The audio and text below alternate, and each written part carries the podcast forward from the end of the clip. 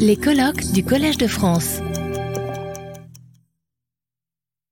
Donc à toi la parole, Jérémy, sur évolution et convergence des méthodes philologiques, la revue d'histoire des textes. Merci Monsieur le Président. Je tiens à remercier également les organisateurs d'avoir bien voulu euh, réserver une place à la revue d'histoire des textes au sein de ce colloque euh, et de me proposer de m'en faire euh, le représentant au nom du comité de direction. La revue d'histoire des textes est dans le paysage éditorial de l'érudition française une revue relativement jeune, je dirais, comparée à quelques entreprises euh, dont il sera question après moi, puisqu'elle a fêté il y a deux ans euh, à peine son cinquantenaire. La publication en 2021 du volume 17 de la nouvelle série avait déjà été l'occasion pour l'un de ses secrétaires euh, historiques, Patrick Gauthier d'Alcher, de dresser le bilan d'un demi-siècle de recherche et de publication dans le domaine des sciences de l'érudition. Ce dernier terminait son propos en espérant que de futurs historiens analyseraient ce que révèlent les sommaires des volumes parus quant à l'évolution des intérêts et des pratiques scientifiques des philologues et des historiens des textes durant ce demi-siècle. L'organisation du présent colloque aura ainsi précipité le temps, puisque me voici déjà euh, au moment d'essayer, en tout cas aujourd'hui, de tenter de répondre à ce programme. L'inscription au programme de ces journées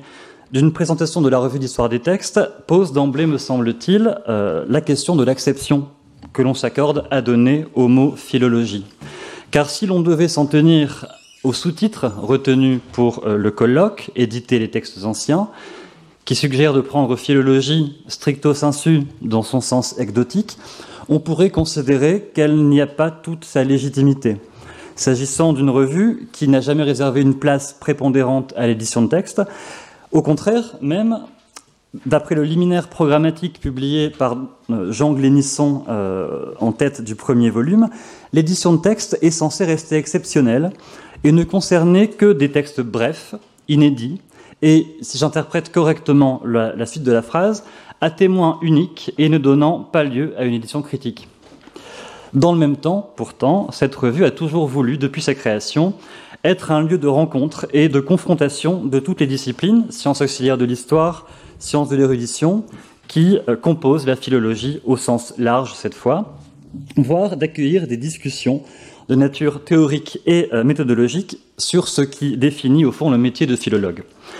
Pour bien comprendre ce qui fait la spécificité, euh, si c'en est une, de la philologie historique, telle qu'elle est pratiquée et illustrée dans la revue d'histoire des textes, il convient d'en revenir toujours aux principes qui ont guidé la fondation de l'Institut du même nom. C'est un fait que euh,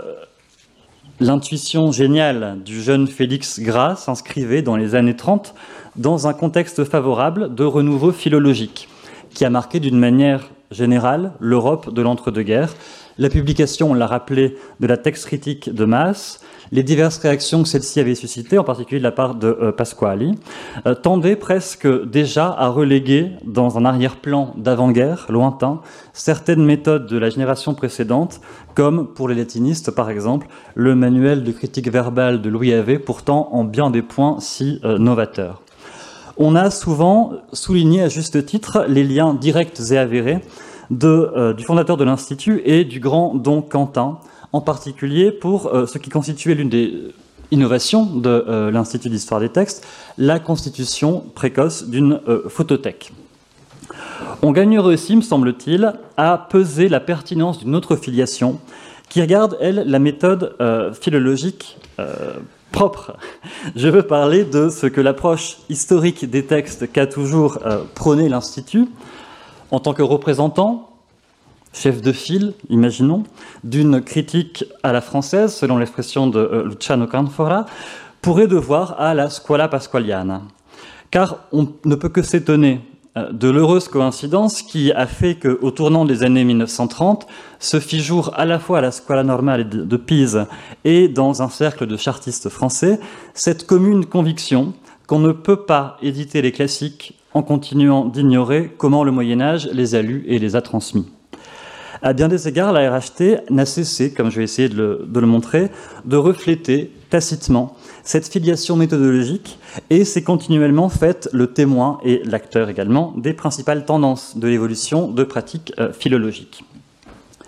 À sa création en 71, la RHT avait pour premier objectif de poursuivre en amplifiant l'activité du bulletin d'information de l'Institut de recherche et d'histoire des textes, qui, d'instrument de communication interne pendant un temps, rendant compte des travaux du laboratoire, avait assez rapidement accueilli des travaux de fond de euh, chercheurs extérieurs, de savants renommés, de haute qualité, au point qu'il était devenu, dans les faits, une véritable revue scientifique qui méritait donc d'être considérée et diffusée comme telle. Comme le bulletin avant elle, la revue restait dans, dans ses principes et dans ses champs d'intérêt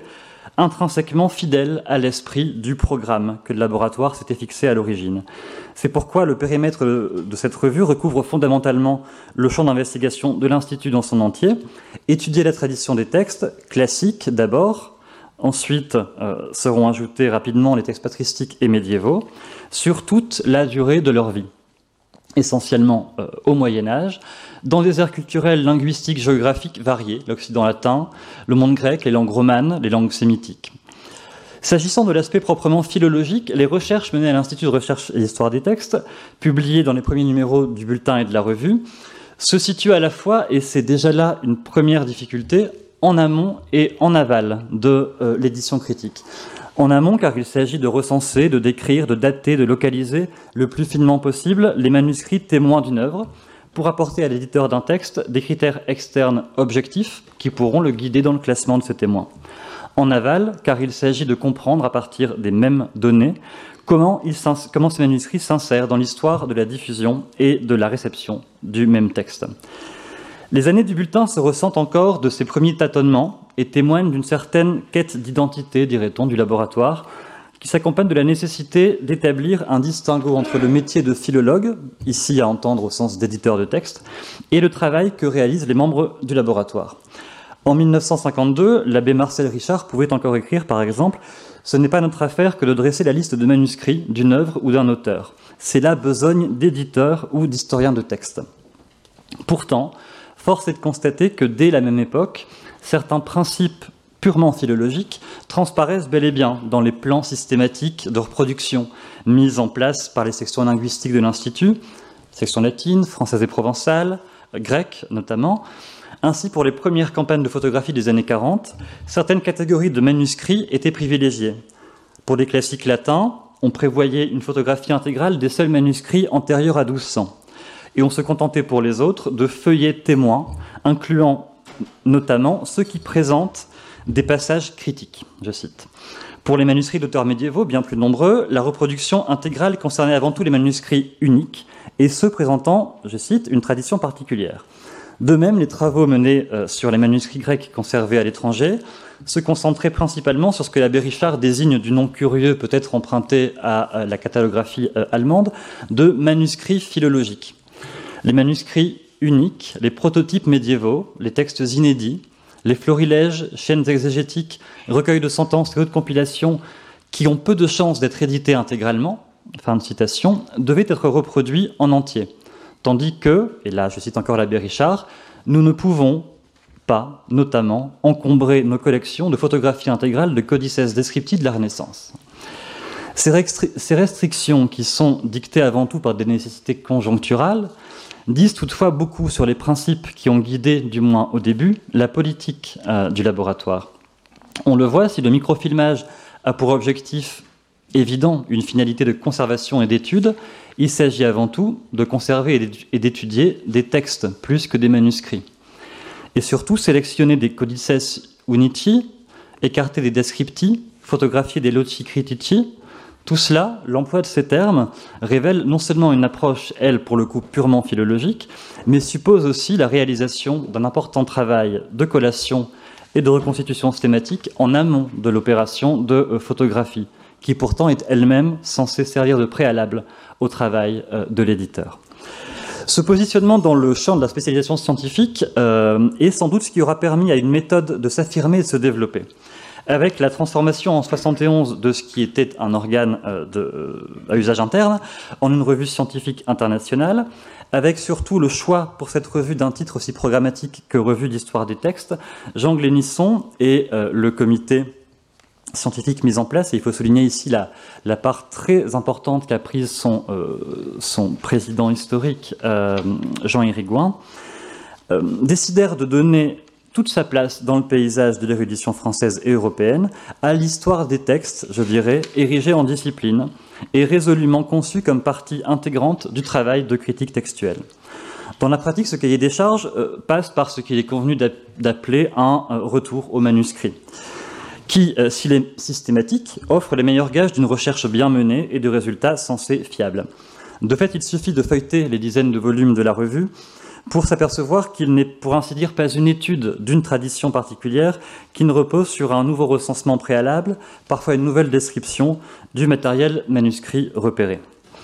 En un sens, si je puis dire, la New Philology puis la Material Philology des années 80 et 90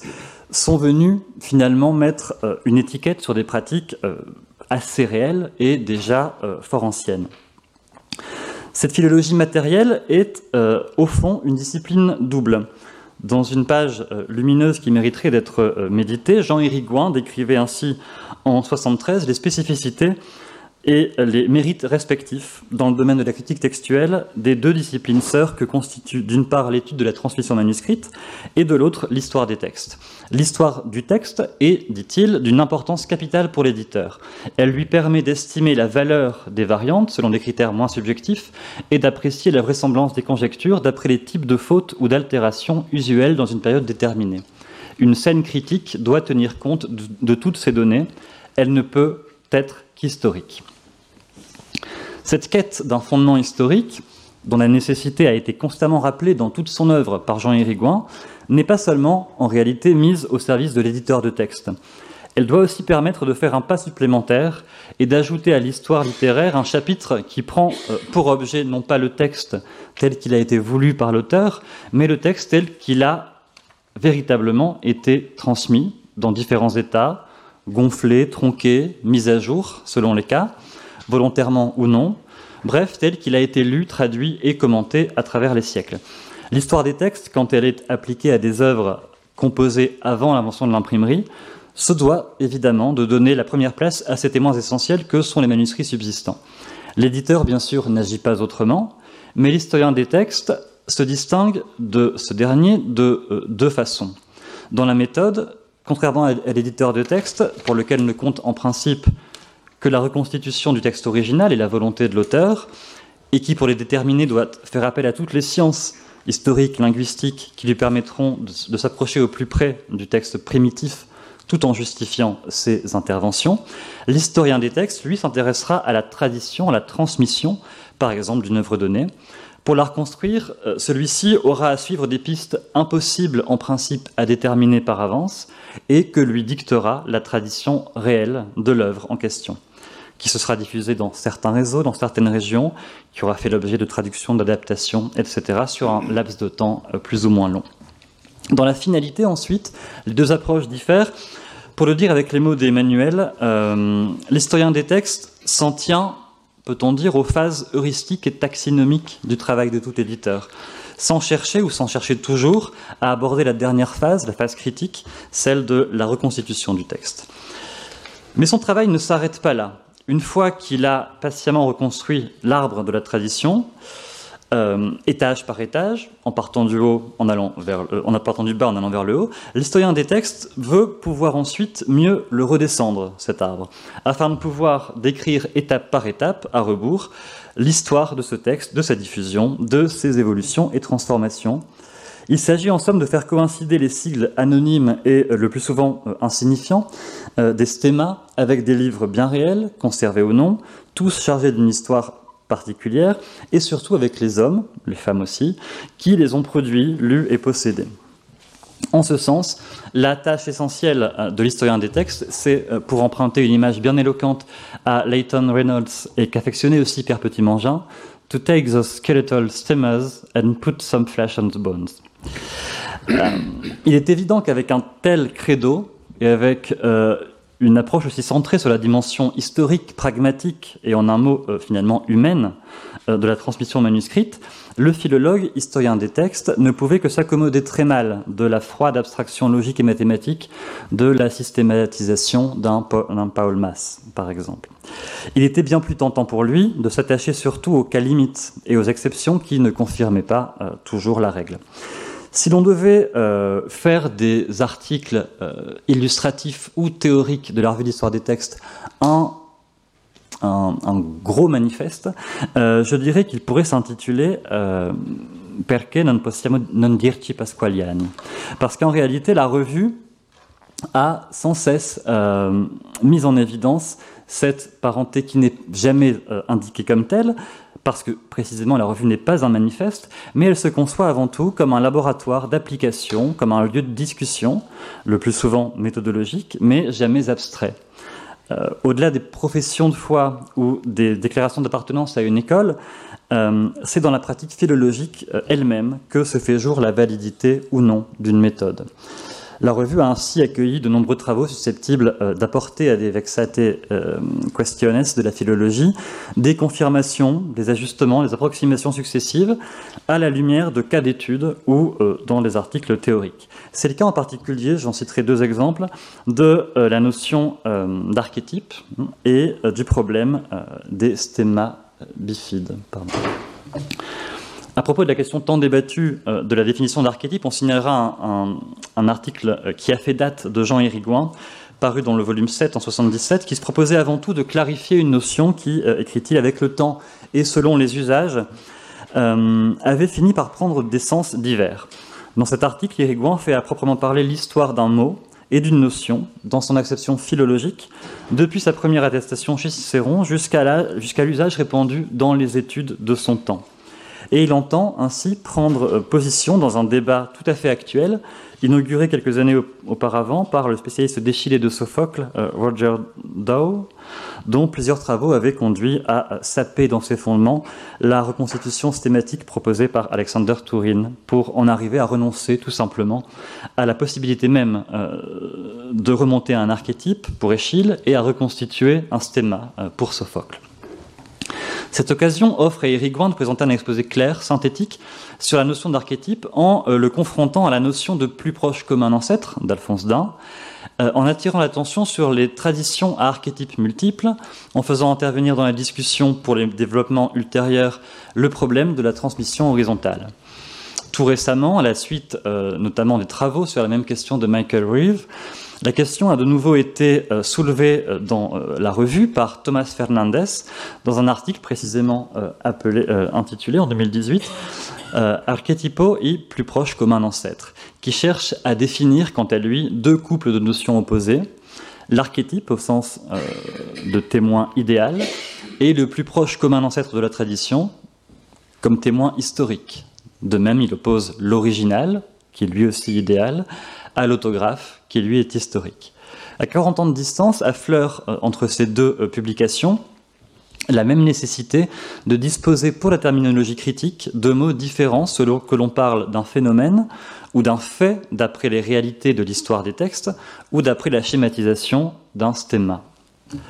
Autre sujet épineux, la question de la surreprésentation suspecte des traditions bifides que, euh, comme on sait, Bédier interprétait comme une fatalité et donc une euh, faille de la méthode lachmanienne. Parmi les travaux auxquels ce euh, problème a donné lieu, un en particulier a joué un rôle important dans, le débat entre néo-lachmaniens et néo-bédieristes. En 88, le Canadien James Greer proposait de renverser l'objection de Bédier en en nuançant le danger euh, de la méthode lachmanienne, en observant premièrement que le nombre élevé de traditions pour lesquelles les philologues sont parvenus à des stémas bifides ne pouvait s'expliquer uniquement par un défaut de méthode, et qu'une bonne partie de ces stémas devait être correcte. Deuxièmement, que euh, quand bien même la reconstitution d'une tradition par un stéma bifide ne correspondrait pas à la trajectoire réelle de la transmission, elle ne conduirait pas, ou en tout cas de manière très marginale, euh, un éditeur à exclure une leçon correcte, mais uniquement à euh, écarter des leçons qui, dans le cas d'une tradition euh, multipartite, auraient, de toute manière été exclues. Mais cela ne concerne que l'édition de textes. Ainsi en appelle-t-il à une application responsable, ce sont ces mots, de la méthode lachmanienne des erreurs communes. D'une manière générale, je euh, quitte ces deux exemples. S'il fallait caractériser ce qui ressort le plus de la lecture de ces quelques dizaines de volumes euh, de la RHT, c'est essentiellement un refus catégorique de tout dogmatisme et de toute systématisation, et un impératif de euh, pragmatisme. Il suffit pour s'en convaincre de voir comment Jean Irigoyen, encore lui, c'est ici, précise explicitement, en concluant ses réflexions sur l'archétype, que son euh, objectif était, je cite, de mettre en évidence la fausseté de toute solution qui privilégie abusivement une des données du problème au lieu de rendre compte de l'ensemble d'entre elles. La défense d'un sage pragmatisme, elle, vise surtout les théoriciens euh, purs, ceux que euh, Leighton Reynolds raille à l'occasion, parce que, dit-il, ils partent curieusement du principe qu'ils connaissent mieux les pièges et les lacunes de la méthode stématique que ceux qui passent leur vie à essayer de l'utiliser. On se demande, ajoute-t-il, comment ils pourraient faire face aux difficultés subtiles et sophistiquées qu'ils s'emploient à évoquer. En fait, ils y font face très bien, ils n'éditent pas de texte. Ce bilan euh, méthodologique serait incomplet si, à côté de ces nouvelles réponses euh, apportées à de vieilles questions, on ne faisait état également de euh, nouvelles questions, ou pour dire mieux, de nouveaux terrains de recherche que l'approche matérielle et historique des textes aura réussi à faire émerger dans le domaine de la philologie et qui présente un, intérêt manifeste aussi bien pour l'histoire des textes euh, que pour ce qu'on appellera la philologie de l'édition. Je m'en tiendrai ici à trois aspects principaux qui sont loin d'être l'apanage de la revue et loin d'être euh, représentatifs de l'ensemble, mais qui s'y trouvent particulièrement bien représentés. Au crédit de la RHT et de ses collaborateurs et de l'Institut, il faut d'abord porter plusieurs contributions à euh, la définition de certaines lois philologiques, reposant en particulier sur la détection de certaines euh, typologies d'erreurs susceptibles d'avoir affecté durablement la euh, transmission textuelle d'une œuvre. Et cette, ces typologies d'erreurs, seule une fréquentation assidue des manuscrits médiévaux et une attention aux pratiques réelles des copistes pouvaient amener à les mettre au jour. Ainsi, pour n'en citer que quelques-unes, dans une recherche publiée en 1973 dans Scriptorium, euh, puis reprise, euh, citée dans la RHT et complétée plusieurs fois jusqu'en 1998, euh, Colette Jeudi a mis en évidence un cas particulier d'erreur de copie dans la tradition du De Translatione Imperi de Martial de Padoue, la présence dans l'archétype de la tradition de bouts de lignes ornementaux, que vous avez ici en jaune, d'un usage courant en Italie, mais qui furent mal compris par une bonne partie euh, des euh, copistes, pour la plupart allemands, euh, des générations suivantes, qui, eux, y ont vu une abréviation de et, voire de etiam, et ont ainsi intégré au sein du texte des et et etiam qui n'avaient évidemment pas leur place dans le texte, mais qui sont pour le philologue d'évidents indices de dépendance de ces manuscrits vis-à-vis d'un ancêtre commun. Tout à fait similaire est le cas d'un autre piège à copiste dont les caractéristiques ont été décrites très récemment, et quand je dis très récemment, c'est euh, même faux, puisqu'il s'agit d'un article encore inédit qui paraîtra dans le prochain numéro de la revue, par un chercheur mexicain, euh, spécialiste et éditeur de Stas, Baruch Martinez Zepeda, qui a montré comment l'emploi dans les écoles médiévales de signes syntaxiques destiné à guider les élèves dans la, lecture de la poésie, avait conduit des copistes ignorant de cette pratique à développer ce qu'ils prenaient pour des signes abréviatifs et à ainsi créer, outre parfois des vers euh, faux, des monstres morphologiques dont aucun critère connu ne pouvait expliquer la formation. D'autres phénomènes euh, plus connus dont la revue n'a pas eu la primeur malheureusement, mais qui y ont été plusieurs fois illustrés, comme celui si bien mis en évidence par euh, Giuseppina Magnaldi des, euh, des, erreurs sérielles causées lors de la copie par la méconnaissance d'un principe répandu dans l'Antiquité de correction par euh, recours à una parola segnale en marge. Ces trois typologies que je viens d'évoquer trois typologies d'erreurs ont jusqu'à présent été exclusivement documentées, me semble-t-il, euh, pour la première dans la tradition d'une seule œuvre, pour les deux suivantes dans des manuscrits d'auteurs classiques latins. Il serait important, euh, me semble-t-il, que des spécialistes d'autres traditions, d'autres langues, euh, puissent mener des enquêtes parallèles qui permettraient d'élargir l'échantillon d'observation et de vérifier si et dans quelle mesure ces pratiques ont pu être plus répandues qu'on ne le pense. Une autre source d'innovation méthodologique, et non des moindres, est venue évidemment du développement et du perfectionnement de l'usage de la machine, qui est là euh, encore le reflet d'un intérêt certain, précoce, manifesté par l'IRHT depuis ses débuts pour l'adoption des technologies les plus modernes. C'est en particulier dans le domaine de la critique textuelle que les performances de la machine étaient le plus attendues, en ce qu'elles allaient pouvoir, du moins euh, l'espérait-on, abolir à jamais l'arbitraire tant redouté de l'éditeur. D'expérimentations diverses sont nées des nouvelles méthodes, dont l'application et les résultats ont à leur tour suscité euh, des réactions, des débats parfois vifs et qui sont encore aujourd'hui loin d'être clos et dont la revue a été euh, très souvent le relais puisqu'elle en a publié pas moins de 15 articles euh, en l'espace d'une trentaine d'années. On sait qu'à l'étape décisive fut marquée par la publication en 1968 de l'ouvrage de Don Jacques Froger, La critique des textes et son automatisation dont les euh, deux derniers chapitres entendaient faire dialoguer philologues et informaticiens en proposant d'appliquer la théorie des ensembles à la critique textuelle et à automatiser par l'utilisation de la machine le classement des manuscrits et la détection de leurs relations. Cette publication avait été en fait euh, préparée quelques années plus tôt par la rédaction de plusieurs articles, dont un paru dans la revue d'histoire des textes, consacré à la collation des manuscrits à la machine électronique,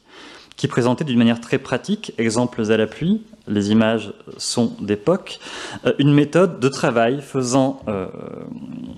consistant à faire travailler un programme de comparaison sur un ensemble de transcriptions de textes traduites en cartes perforées. Rapidement rendu caduque, en partie, en tout cas pour son application pratique, euh, par l'accélération des progrès technologiques. la méthode Froger a toutefois suscité un, un regain d'intérêt théorique toujours croissant dans les études philologiques, qui s'est développé dans la revue essentiellement en deux vagues. Elle explique en particulier un bon nombre de publications de la décennie euh, suivante qui euh, ont été euh, publiées en amont et en aval d'un colloque du CNRS, lui aussi pionnier, pionnier organisé pour le dixième anniversaire de la sortie du livre de Froger, sur la pratique des ordinateurs dans la critique des textes. Parmi les contributions parues dans la revue, il faut au moins euh, signaler le bilan historiographique euh, établi dès 1975 par Jean Duplessis sur la place des mathématiques et spécialement de l'informatique dans le travail philologique. L'introduction méthodologique euh, de l'article pose clairement le problème et le champ d'action des outils mathématiques qui concernent un aspect du travail philologique, celui que Duplessis nomme la taxinomie textuelle, et euh, il fournit également des bases terminologiques et épistémologiques euh, encore utiles aujourd'hui. On notera également plusieurs tentatives connexes portant ou, sur des types de textes ou d'œuvres variées, ou sur des méthodes plus spécifiques, comme par exemple l'analyse factorielle des correspondances. Une autre vague de publications, plus récente, qui s'est développée dans les années 2000, euh, tire en fait elle aussi son inspiration d'une page euh, finale euh, de Froger, à peine esquissée dans l'ouvrage de 68, l'application aux traditions textuelles des méthodes de classification phénétique et phylogénétique. Il s'agit dans ce cas de faire porter la comparaison sur l'ensemble des données à disposition et d'évaluer mathématiquement les relations de similarité ou de dissimilarité globale, sans préjuger du poids qu'on accordera à euh, ces euh, ressemblances ou euh, différences. On renonce ainsi à la notion d'erreur et même à la notion d'innovation, et éventuellement en ajoutant le calcul d'une distance entre ces différents items. De, des débats qui ont surgi à l'occasion de ces publications, de certaines réponses et réponses aux réponses, il ressort une attitude là encore pragmatique. Ce sont souvent les opposants de la, méthode lachmanienne qui euh, sortent euh, vaincus de euh, ces débats, puisque assez régulièrement, même si les méthodes elles-mêmes ont été, améliorées, le, la méthode comment dire, le, procédé initial utilisé par Lachman n'a jamais vraiment, dans ce cas-là, été remis profondément en cause. Alors, il est temps de conclure pour moi. Le, bilan que, je viens d'essayer de dresser de 70 ans de publication dans le domaine d'une revue ne pouvait bien sûr être que partiel et sélectif. Il montre toutefois bien, j'espère, par-delà l'autopromotion obligé. Quel a été l'apport décisif pour la philologie stricto sensu, de tout l'arsenal des sciences de l'érudition développées et perfectionnées, euh, notamment à, l'IRHT. La revue d'histoire des textes, en tant que lieu de confrontation ouvert à la discussion et aux nouveautés, aura contribué à écrire une page, j'espère plus qu'une page, de l'histoire et des avancées de la philologie au XXe siècle. Je n'oserais pas parler de philologie française, car euh, on en a déjà discuté ce matin, la philologie en tant que discipline historique peut difficilement être nationale, elle n'est plus nationaliste. Je ne parlerai pas non plus de philologie antique, classique, médiévale, latino-grecque, romano-occidentale, car euh, en tant que discipline humanisme, sans doute n'est-elle au fond dans la pratique rien d'autre que, je reprends une formule de Félix Gras, l'histoire de la pensée humaine, certes, mais de la pensée humaine dans sa complexité, dans sa variété, dans son évolution. L'histoire des textes préalables indispensables, quoique malheureusement euh, insuffisants, à la constitution des monuments écrits euh, laissés à la postérité par quelques grands esprits, dit également beaucoup, sinon plus, sur les pratiques, sur la pensée, les affects des générations d'anonymes qui, d'une manière ou d'une autre, inconsciemment ou non, auront eux aussi marqué de leur empreinte l'histoire de ces mêmes monuments et ainsi contribué à leur préservation autant qu'à leur altération éventuelle. En 1933, Félix Gras dressait un tableau très sévère de l'état des éditions supposées critiques des classiques euh, latins euh, de son époque. Près de 100 ans après, on espère que, euh, grâce en particulier à la curiosité, à la sensibilisation que les travaux qu'il aura initiés auront fait vivre dans la communauté scientifique, on espère évidemment qu'un tel bilan ne soit plus On espère aussi que la revue, qui euh, aura contribué à sa mesure au rayonnement de méthodes historiques dans des domaines qui auraient pu les oublier, continuera de le faire pour encore longtemps. Je vous remercie. Retrouvez tous les contenus du Collège de France sur www.colège-2-france.fr.